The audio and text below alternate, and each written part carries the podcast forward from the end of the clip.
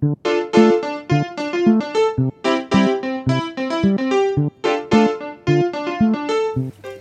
大家好，这里是别在这里发癫，我是美仙。我是地仔，今天的主题叫做“傻杯是无聊生活的调味剂”。为什么会有这个话题呢？因为最近我们摸鱼的时候一直在吐槽，然后我就是各种乱七八糟都吐槽，所以我就想说，嗯，就聊一聊，就是把我们这么嗯大概一个月以来吐槽的这种事项都拿出来，认真的吐槽一遍。还有一次是因为看微博还是什么，看到了一个厌蠢症其实是，呃，这个社会对人的 PUA，我就发给弟仔，我就跟弟仔说，完了，我们被骂了，然后就感觉可以聊聊这个事情，就是厌蠢症这件事情。但是我我今天看到你这张图，其实我也去到处搜了一下，你这张图到时候就贴在 show note 里面，然后我我首先搜到的是那个徐英锦老师的。啊，他说了啥？他说，如果你有厌蠢，第一是你缺乏共情能力，第二是你的细节教育出现了问题。细节教育是指？我忘了，我听不下去，因为当时我发现他举的例子跟我们理解的厌蠢症是两回事，在不同的时空地域下，文化差异或者是家庭贫富差距导致认知上的一些问题，然后会感觉有犯蠢，然后别人忍不了。但我们的厌蠢症是在这个范围之内。然后你又不愿意主动的去解决这个问题，拿来主义就是你能不能帮我？我问你需要我帮什么？不知道，我就是不会。什么都不会，我们验的是这种。对，我觉得就是我们先定义一下，就是验蠢症的蠢到底是什么蠢。然后其实我我理解的跟地仔理解的差不多，就是一种呃巨婴行为吧。嗯。就是我我我觉得那种蠢是巨婴，不是不是刚才地仔说呃老师说到的那种，可能在不同的文化历史背景，我们产生了不一样的认知。我觉得那个是可以理解的嘛，因为你成长的环境给到你的那个知识的输入，我觉得就是不一样。但是。在我理解，如果说有个人知道这件事情这样做是对的，但他还明知故犯，或者是他就是不不愿意主动的去学习，我觉得就是让人很不舒服。那个视频里面，其实他举的例子就是买车票，说什么意大利那边是属于那种你上车要打个孔，下车然后他要看，不然就属于逃票。但是国内是没有这个的，所以你去国外，如果你不打孔的话，意大利可能就会觉得你。很蠢啊，什么那种东西？他拿这个举例，当时我一听，啥玩意儿？我直接关掉了。然后我就带入我们这边嘛，就是我们不是也有很多人不会买车票吗？嗯。但是现在互联网那么发达，就算你不会买车票，你稍微稍微你用百度、用小红书，你甚至用抖音，都会有人教你一步一步教你怎么去买票，怎么去进站，然后怎么出站，全是有一套的摆在那边的。但是你不愿意去找。你只愿意就是你能不能帮我买一下？我不会买。哦，这种就哦，这种很生气。对，就是，就是那种我们可以随手就能查到的知识点，或者说是常识，他都不愿意去学习的话，我真的觉得有点蠢。就比如说有一些生僻字，他不知道该怎么念，那。正常人来说，就是我们可以去查一下嘛，就拆开，然后对啊，拆开你拆开，然后百度说 这几个字拼在一起读什么？对，就是这种，你可以看到非常多。你甚至刚打开打这句话的开头，他就会联想到他那个问题了，然后你就是一搜你就知道了。但有些人就是不愿意去做这个事情，然后他就我不会念，就嗯，甚至把这个我不会当成了一个推卸责任的借口，我觉得就是嗯，很让人难受。嗯，我觉得就是我们先前面先定义一下我们这个呃厌蠢嗯的蠢到底是什么，然后傻杯呢？傻杯这个我今天其实没看懂。你觉得什么就是会让你觉得他是傻杯？因为一开始的傻杯我是听了袅袅的那个脱口秀，啊，他说别人是什么中杯大杯，然后 你是傻杯，然后我以为是悲伤的悲，你知道吗？就是我觉得就是可能。做一些怎么说呢？嗯，就内耗自己的一种状态。我一开始理理解的是这样，结果你提纲里面那个什么分享一些傻杯搞笑的例子，这不就啊啊，是不是有点冲突？我就憋住，我没有在上班的时候用微信问你，我就想当面问你来凑时长。这个提纲是是我直接问那个 Chat GPT 的，因为。可能他也无法理解就是意思，因为我本来是想打出那种很不文雅的词，但是我怕被和谐掉，所以我就打了一个看起来还没有那么不文雅的词。但是我觉得他 AI 可能不太能理解我的这个含义，在他的这个语境里面，可能就是那种憨皮。这个他可能就提取了傻。呃，对他没有，他没有结合上下文，他根本就没理解那个碑到底是什么作用。对对对，所以他就给我就是列了一些就是看似正确的提纲，所以我就是我觉得我们可以按照我们自己想要的理解去聊这个事情。那你怎么理解“傻杯”这个呢？就其实跟我刚刚说的“蠢”是有点差不多的。就是，但是我觉得“傻逼”这个词，如果我真的是这样骂他的话，会有一种故意而为之的感觉。就是他知道，比如说他说什么话是能够激怒你，或者是让你不开心，然后他就故意过就是这样子说。然后他知道哪些事情是不该做的，但是他就是这样做，我就会觉得就是他真的很傻呗。我用“傻杯”这个词用的比较少，我一般用“蠢杯”。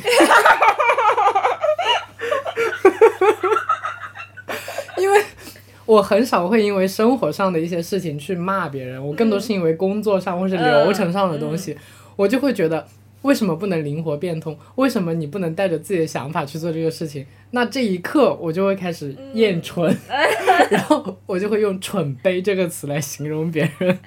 哦，对，确实，我觉得就是工作中遇到了这种蠢的人会比生活中要多。如果是生活中的话，就是巨婴，我觉得。嗯，就是那种巨婴会让我非常的反感。工作中就是太多了，因为我感觉每个人的就是工作能力参差不齐的那个太明显了，然后就会遇到很多，我也不知道他是本身能力不够，还是他就是因为呃不想干活、不想承担责任去装蠢，懂装不懂，然后让别人来帮助他来解脱自己的工作，就帮人家人家让别人帮他擦屁股嘛，就这种事情我就觉得很讨厌。其实我觉得大家工作能力应该都没问题。你工作能力有问题是进不了公司的呀。就是你面试的时候其实是能问出来东西的，所以我觉得大概率都是懂在装不懂。啊，就是有有心眼子。对，就是其实他他能做，嗯，他不想做，他不想做，他不想做那怎么办？装蠢。对，装蠢。然后哎，一个一个团队里面总要有人来兜底，对吧？所以还就是那种老实人，嗯，老实人踩医生。不是有一句特别就是大家都在通用的话嘛？就是如果当你的职场和生活中你从来都没遇到过傻杯的话，那你就是那个傻杯。是的，是的，是的。哎呀，感觉又被骂到了。但是上次就是我给你发的那个验蠢症，就是社会对你的 PUA，就是说我们现在的社会就是要求大家都很厉害，然后大要求大家很全能，然后，要求大家会解决问题，但实际上，其实你也可以不需要这么的有能力，然后就会说我们这种验蠢症其实是一定程度上的被社社会 PUA 多了，才会要求自己不断的进步。我觉得也不是说要强调你这个人有多厉害、有多全能。嗯。我觉得更多的是在沟通能力上，其实，在我这边，我觉得哈。比如说。就其实厌蠢症，他换一种说法，他用别的语语语气或者语句表达出来，你都不会对真的这个人这么厌烦。就是他的语气如果是谦卑，或者是带着那种确实是真的不懂，然后真的想把这个事情做好的那种态度过来问。这个怎么弄？我不会，你可不可以就是稍微教我一下？大家是没问题的，对吧？也没有说你不会，那你就去死，也没到这个地步。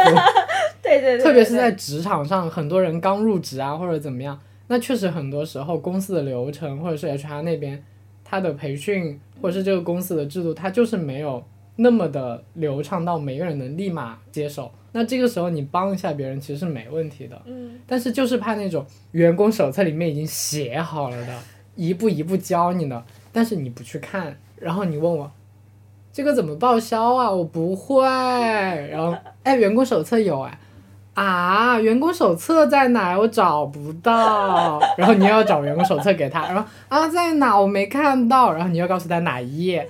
然后，然后我看我还是搞不来，能不能帮我一下？这种我就是，好屌，对啊，但这种就是明显就是懂装不懂啊。就懒，不愿意搜，对，不知道谁惯坏的。我们就是没有被惯。嗯，太独立了吧？可能。嗯，是我比较好奇你的关于傻杯中，嗯，为生活带来欢笑的事情是什么？我觉得傻杯的事情没有人能让我开心吧。就是因为我感觉你每次跟我骂同事的时候，我都会觉得很快乐。因为 因为这个事情不发生在你身上，这个蠢他没有犯到你身上来，所以你就会觉得好好玩哦。我特别喜欢听你骂同事，虽然有点贱，但是就是我会觉得，嗯，真有意思。那你印象中最深的是哪些呢？其实这样现在让我想起来，我一个都想不起来，就是当下很快乐。可能是我摸鱼太无聊了，然后 需要你常来找我，还要么就是别人跟我说他有一些就是那种他那种不算是傻，他就是我有些朋友他的领导嘛。就是不想承担责任，就是想把不想承担责任写在了脸上，然后就把责任摊开、推开那种事情，那种事情让我觉得会让我觉得很气愤。但是，但是像你说的那种不会看员工手册啊，或者是嗯，就是马桶怎么冲水啊，类似于这种事情，反正我就会觉得我们一起骂傻逼的的那个嗯过程很快乐。说到领导，你知道我领导离职了对吧？嗯。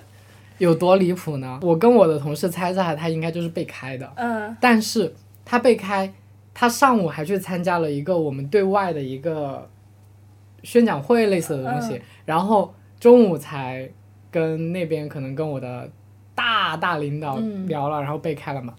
他完全有一下午的时间来帮我们做一些事情，就比如嘱咐一些事情，或者是帮我们推进一些事情，但是他没有。嗯。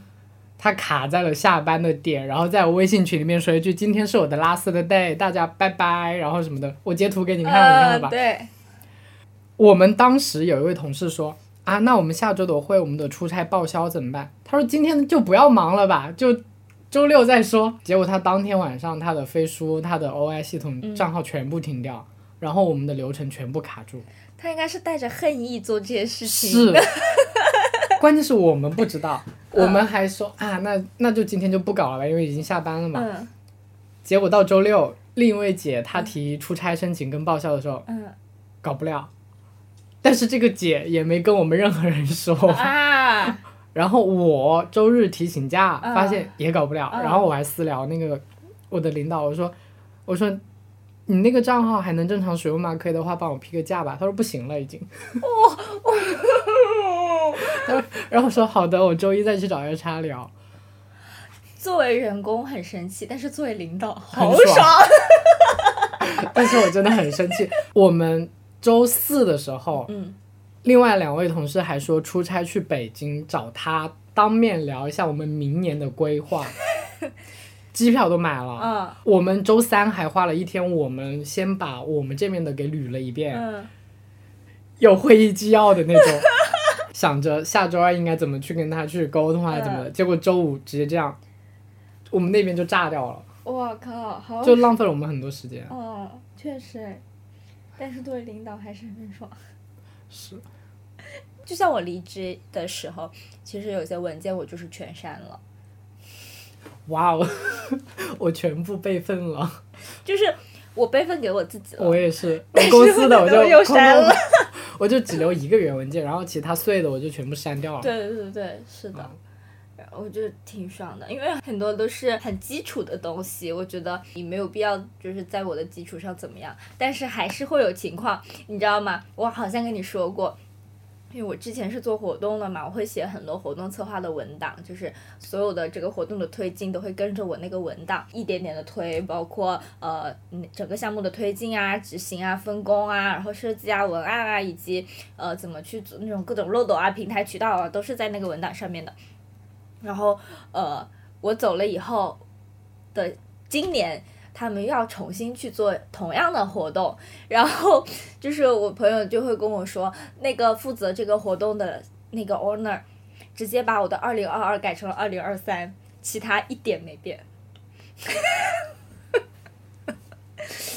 全全部没变。然后他们的设计也不需要重新做，他们的渠道也不用重新做，所有的物料就是把二二 改成了二三。也也蛮好的，蛮厉害的。你记得我那天跟你说我旁边那个就是命令我的事情吗？嗯，就是那天我不是一大早过去上班，然后他就让我做个东西嘛，嗯然后我就问他，我来重新复述一下这个事情，就是我那天去上班，刚坐下，他就说弟仔你做个易拉宝吧，我说好啊，是什么？他说是个俱乐部的，我说好，你只会说好吗？我说那那我说什么？他说那你提出你的需求啊，我说我要文案啊，我以为你会发我呀。他说除了文案你没有别的需求了吗？我要有什么需求啊？你不把文案给我，我怎么去构思整个画面的主题来跟你契合呢？他说那现在我们先抛开文案，我们来聊一下，就这个东西，你现在你需要什么？我第一反应就啊，抛开文案我聊什么？我就说活动背景我已经知道了啊，就是关于我们的企业的一个俱乐部线下沙龙的。嗯这个背景我是已经知道的，然后我现在就需要你的文案啊，我就需要你的标题啊。嗯我当时就愣住，我就不知道该说什么好。嗯然后他就肯定发脾气，啊，他怎么发啊？他就说你不能一直依赖我们的文案呀，你要有自己的思考啊，你要独当一面啊，你要自己去产出啊。我想啥鸡巴玩意儿？他特别爱在我面前提上一个设计师，嗯然后他说上一个设计师呢刚来没多久，把我们的东西全部捋了一遍，然后他自己全部看了一遍。他说你呢？我说没看啊。他说为什么不看？我说很忙啊，你每天给我加塞活啊。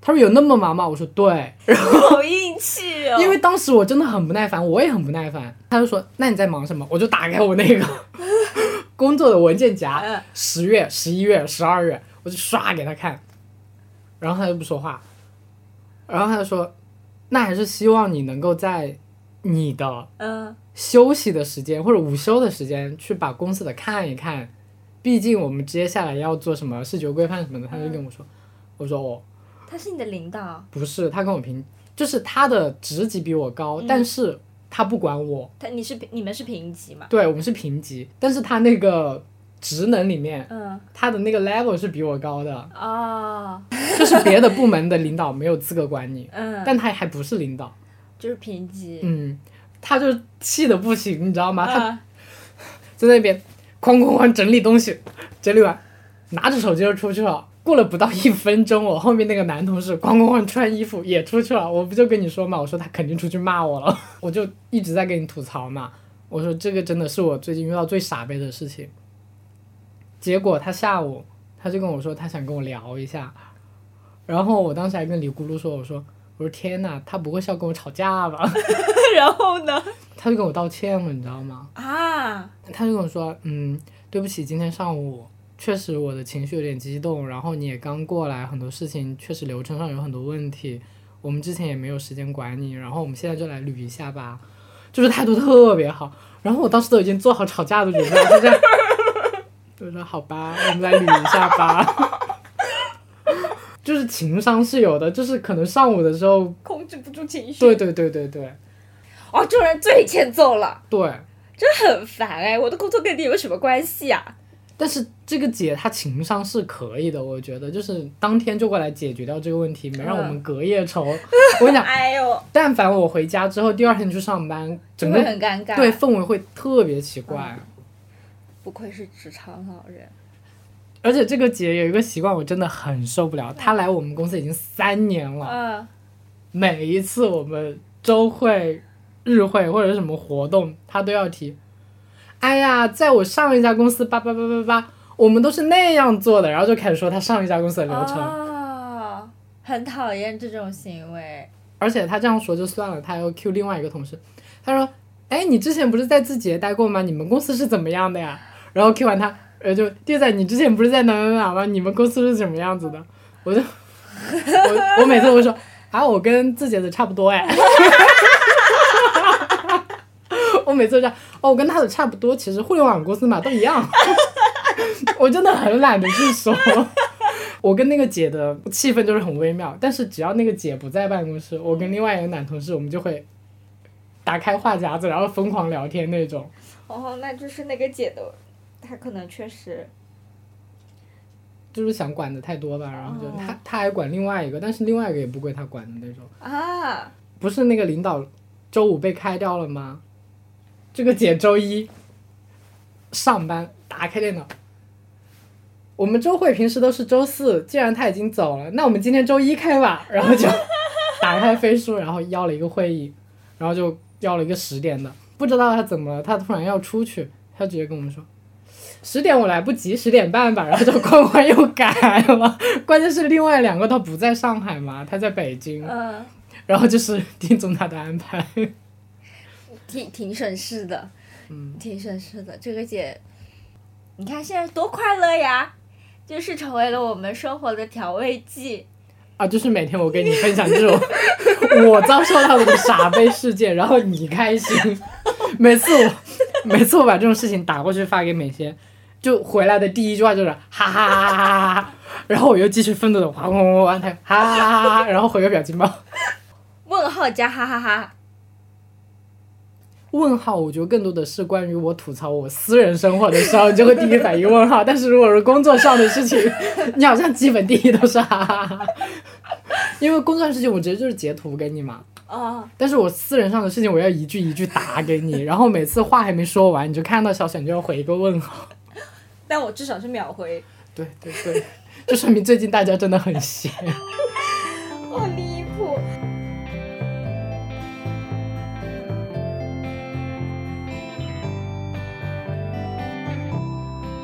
我之前不是跟你说有个朋友，他就是有一点清澈的愚蠢嘛。然后后来就是我在跟我朋友，就是也会去聊到他一些八卦，就说我觉得有很多事项，比如说他没有租过房子呀，然后不会自媒体呀，各种各样的事情，就是让我觉得他很努力，但是没有见过什么大风大浪，然后就会有一种。清澈的愚蠢感挺有趣的，但这种有趣会建立在就是我是上位者的姿态去看他的那种感觉。就是建立在他所有做的事情不会涉及到你的时候，对，你是一个 上帝视角去看他犯蠢。我就觉得好有趣啊！这个是我快乐的来源，就是有一些人，包括职场上嘛，因为我们公司有很多那种很狗腿的老男人，然后他就会，你会发现他舔领导或者是舔那种 他的呃，就是客户或者是什么之类的，就很狗腿，很贼眉鼠眼。我就就会觉得，就是你你知道他在舔，然后你就看着他舔，然后那种感觉也很开心，就想看他呃能舔到什么样的那种程度啊之类的。我觉得他真的又傻逼，然后又又觉得很搞笑。很多时候是在做一些无用功，特别是哦，我知道了，我刚刚说就是你当你发现一个人很努力却在做一件无用功，同时他还不影响到你的时候，真的很开心。啊，对，这种就是，就还能跟别人一起吐槽，在那边笑他。有一种有有有点贱，有点有点嘲笑的意味，但是真的很开心。那这种其实就有点像小时候你吃饭吃的整个脸都是米饭，你妈也不会来帮你擦，就是在那边笑。你，你把屎拉身上了，他也不会来弄，他先笑了你再说。然后下次遇到亲戚还要跟别人说，哎，他上次屎拉身上。是一样的。就是这种糗事也会很搞笑。还有一次就是我离职前，我直播嘛，然后那那一次直播就是我离职前一晚上的直播，那场直播我说了一就是口误，说错说错了一句话。他们全场爆笑，你知道吗？一然后我那个故事就一直流传至今，不管是我在的场合，我不在的场合，反正他们只要说到那样的事情，就一直会说我那件事故事。然后我觉得就是也挺快乐的，就是 但就不属于傻杯啊，这这属于你的糗事。糗事，对，对，就是这跟傻杯还是有点区别的啊。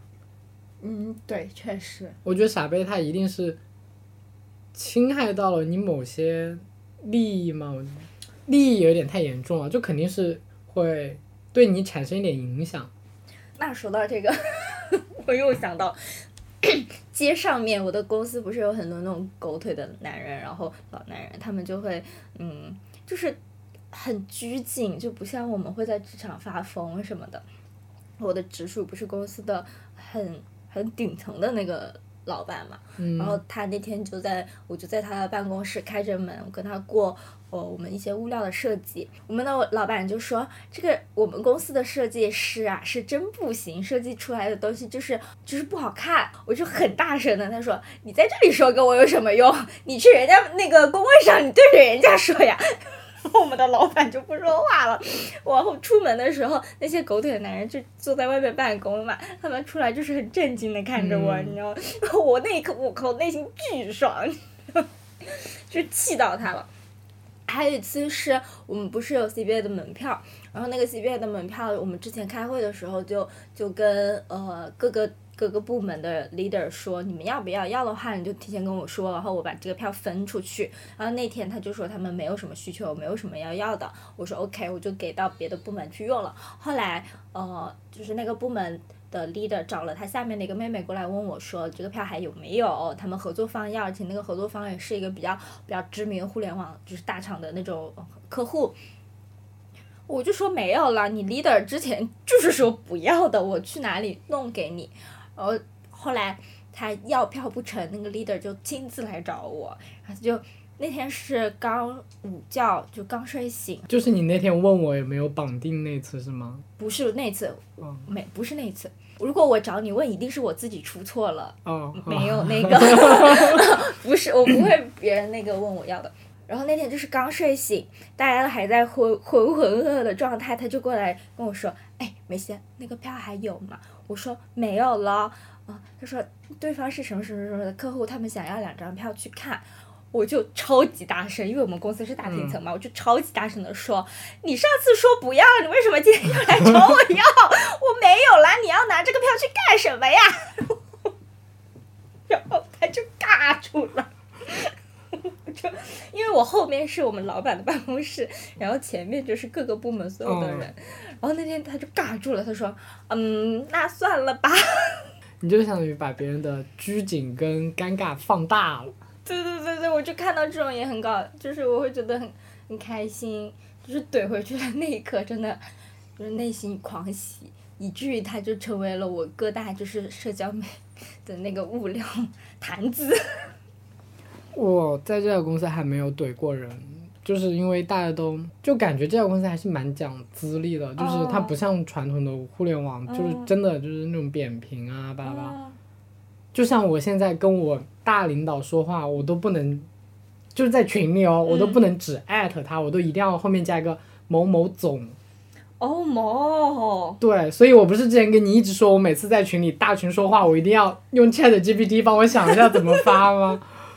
我真的很烦。我也很讨厌这样子，就是虽然我们公司其实也也会有一点，因为我们我们的老板是那种很独裁专制的，他就是那种我说不行就不行，我有我自己的想法，呃，且我有我自己唯一说不的权一利。票 否对，一票否决权，他就是他也是这样子的风格，那我真的就是很看不爽，所以我每次 每次我都会阴阳怪气我的老板。他上次上次去呃上次跟我去见客户，然后他就迟到了嘛，他早上去喝酒了，他老是喝酒，早上迟到，他一上车我就跟他说哟又喝酒去啦，又喝多啦，他说他就他就说嗯对，那氛围其实还是挺好的呀，像我们就是很低气压。就是其实别人不不太会这样跟他说话，但是我就是有一点看不爽，我就有我有一种就是以身试险的感觉。就像我之前做那个设计嘛，我做视觉规范，然后我就在想，我做的这个到底是要根据整个公司调性走，还是要跟着我大领导的品味走？因为我大领导说不行，那就是不行。嗯我旁边那个姐姐说，那肯定是跟着大领导走。然后说，那我怎么知道他喜欢什么？他说那你就只能猜。哦，我们公司也这样，很烦。就是你一个东西，真的，我们下面已经内耗的不行了，然后磨来磨去，就猜来猜去，给他一看，烦这他说效率好低。对，他说，嗯，这个不是我想要的，你们再想一想吧。哎，我们老板说一模一样的话，然后就出现了我刚才说的那个，你要是觉得不行，你去找设计做。关键是，关键是我们就不能这样怼，你知道吗？我现在就是在深刻的践行职场发疯政策。上次，呃，你不是就其实刚才你也你说你领导迟到嘛，我们领导也特别迟爱迟到，然后他每次迟到我就会在群里面发表情包，我就阴阳怪气他，我说在吗？还不来呀？他 说几点了？但是我会给他台阶下，我会说你给我们就是给我们买咖啡。然后很多人就是习惯了那种很严肃的职场，或者是觉得领导其实不是很好说话。但是我一般就是会发一些表情包，所以我飞书里面就是存了很多那种奇怪的表情包吧，就是为了。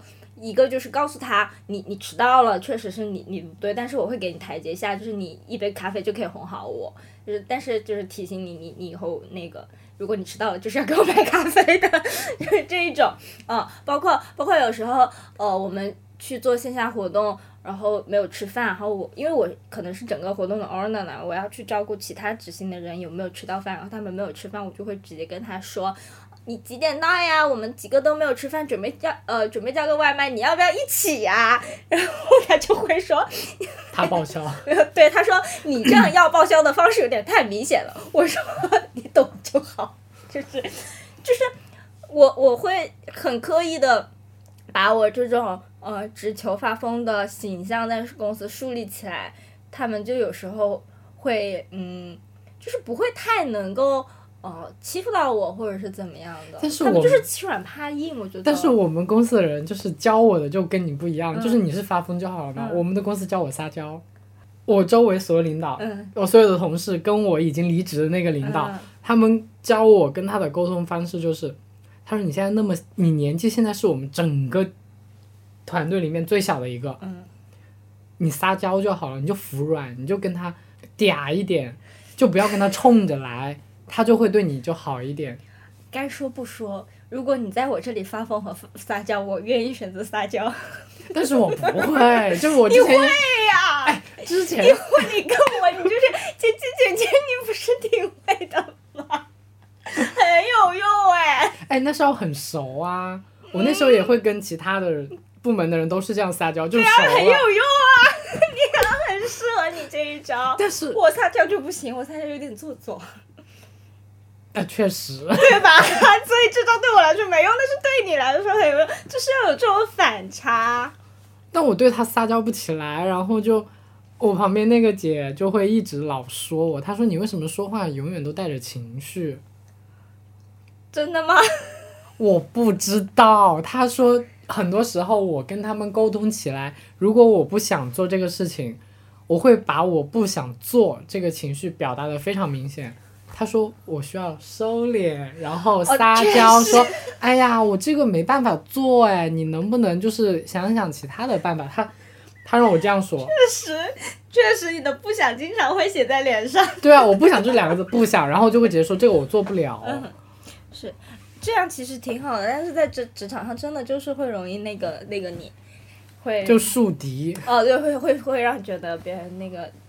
就别人会觉得你不想干活。我一般老领导让我做我不想做的事情，或者是什么时候，比如说他给我提一个要求，我就会跟他说可以呀。然后就是你你提的要求，在我这边肯定是都可以做的。然后我就会去问他，你你能付出，就大概是你你能付出什么东西？就这件事情一定是能做的，就是想想做成那种豪华的样子都行。然后你大概这个五十万嘛，就是。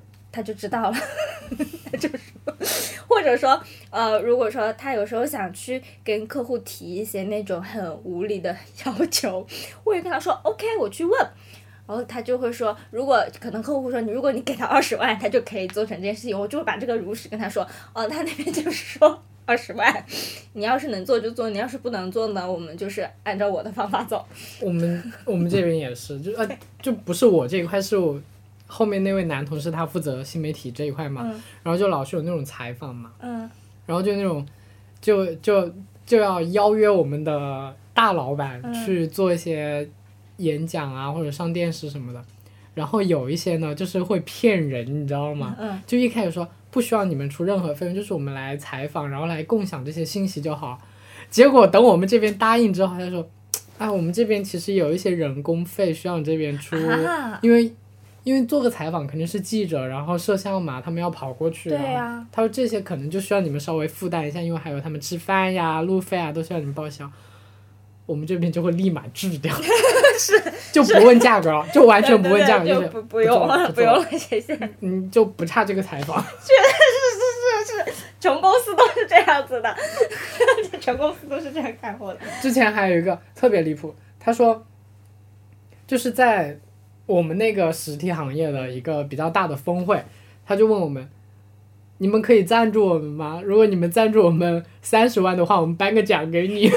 哎，有有有，我们那个也有，我们有的都是直接直接来找你要赞助的。今天还有人打电话给我同事呢，就是说我们这个这个东西要赞助，大概多多少钱能给到你什么什么东西。嗯还有一个很搞笑，看看看领导看领导那个给你画饼也挺搞笑的，就是我我们之前 review 的时候转正 review 嘛，他就跟我说。他希望，呃，我之后能够就是独当一面，类似于这样子，他说希望你有更大的野心，然后能够去每个人都是这个部门的 owner，呃，然后以及和跨部门沟通的时候更有效率一点。我就说你是什么意思？他说，他就说，嗯、就是，呃，跟别人沟通的时候不需要经过别人的协助。我说别人是谁？他说，比如说我。我说 OK，他就是希望你不要什么都靠着他去给别人施压，是吗？对对对对对，就是你，就是我们其实都心知肚明这件事情，但是我就觉得他们那种就是不把话说明的沟通方式，我真的很烦，我就非要逼着他把它说出来，就是可能会招人恨，但是我自己爽，你知道？然后在这个过程中，你会觉得看人家在那里犯蠢或者那里装蠢，也是一件很开心的事。就一下就看到这个人在 装，啊这个人在撒谎心虚。对对，心眼子被我发现了吧？我就很喜欢看这种，就是大家在那里嗯三三八八的那种感觉，真的很很很快乐。三三八八又是什么词？你那天那个一幺幺我已经，这是你们那边的，对，这是南宁的方言，一一幺幺，就是说这个人很势逼，然后很很烦，很切咧，切咧呢就是三八的意思。然后我当时我看完我说，哦，我懂了，机车。就是很嘚儿，你能大概是这种感觉。就是其实我我也是前段时间才跟人家聊到的，因为我本身就是那种说话行事风格会比较 over 一点，或者是会很张扬一点嘛，就会有很多那种别人背地里去讲你，就是八卦你的那种事情。嗯，就不管是在公司、学校、职场、生活，反正其实都挺多的。他们会就会有人在三八你、八卦你，就会有一些传到我耳朵，你知道吗？我超级喜欢听别人讲我八卦。瓜主本人，嗯然后看网上那种瓜能够离谱到什么地步，像看戏一样，你知道吗？我就觉得，我说这人真闲、啊，嗯，那个想象力还挺丰富的。那你听过自己最离谱的瓜是什么？在上海被包养啊之类的，反正都有啦。因为本身他们对我一个人来上海工作这件事情，就是之前的同学啊，因为大家我我从小都是在南宁生活长大读书的嘛，大家就可能会不无法去想象到我在上海是过做什么工作的。我觉得第一是对你的性格不了解，第二是确实对你的工作能力也不了解，你的职场也不了解，所以才能编出这种东西。对，因为本身就是有壁垒嘛，但是嗯这个其实也不算是蠢嘛，就是人家无聊嘛，嗯 就是没有办法想象或者是不知道这件事情。然后包括我朋友圈可能就一直在外面玩嘛，会有很多人就来问我你是做什么工作的，你为什么一直在外面玩，你的钱哪来的？我的钱是我打工赚来的，我就说我打工呀，我我干活呀，没不然呢天上掉的呀。对，就是会有这些疑问朝我是飞奔而来，但是我还是会觉得就是很就是看戏一样，就很开心。刚才说到打工人，这个我今天听了一个笑话，嗯，他说一个食人族的人抓到了一个打工人，但是没把他吃掉，放掉了，是为什么？因为他不是人，他是畜生。打工人怎么是畜生呢？他说突然就不好笑了，因为当时我我在 我是在地铁上看到的，嗯，然后我就没憋住我笑出了声音，因为答案是他说因为打工人苦，哦，还可以，还可以，不算很烂。然后我在地铁上的时候，我就觉得好好笑，然后在那边笑。但是你一下就把那个带到地狱级，你说他不是人是畜生。自己骂自己，还挺挺搞笑的。非常希望大家加入我们的听友群了，因为我们听友群最近也开始活跃对，就是虽然人不多，但是大家也开始在分享一些自己生活中的傻逼事件，就集体骂人。就可能一个人在分享，然后刷刷刷一堆摸鱼的人出来，然后就一起骂。情绪价值拉满。今天我想跟你说，我有点录录不动播客了，能不能就是过段时间再录？我一想，过段时间我们就要发掉了，没有时间录了。对啊我，就想，算了，那我快，好了，今天就到这里吧。拜拜，拜拜